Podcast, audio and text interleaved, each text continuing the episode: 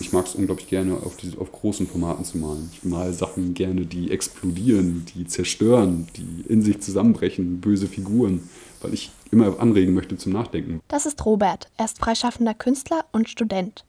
Seit 17 Jahren gestaltet er leidenschaftlich gerne Graffitis.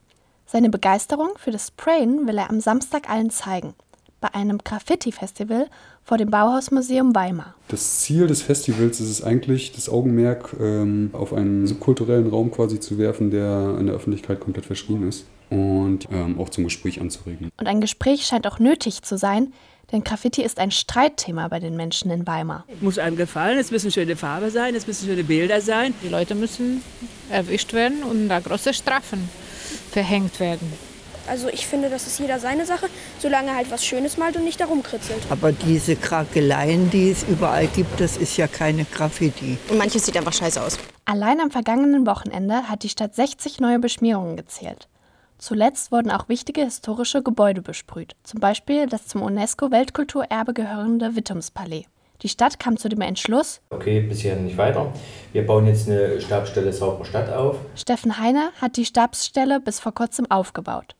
Sie sei so wichtig, weil die Innenstadt einen guten Eindruck machen müsse. Weimar ist eine Touristenstadt. Stellen Sie sich mal vor, Sie gehen durch die Schillerstraße und sehen da irgendwelche gewissen Symbolik oder verfassungsfeindliche Geschichten.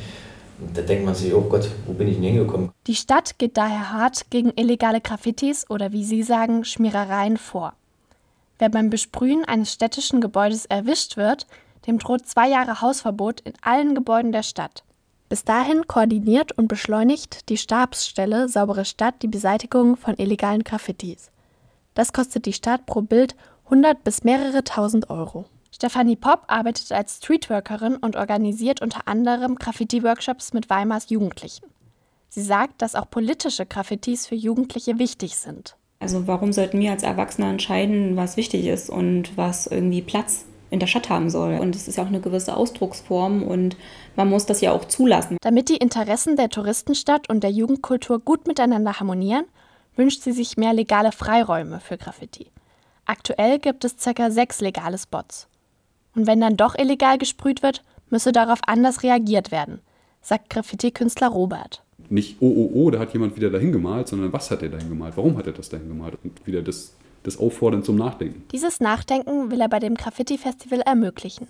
Durch Gespräche mit KünstlerInnen, Präsenz im öffentlichen Raum und der Möglichkeit, dass jeder auch mal selber sprühen kann.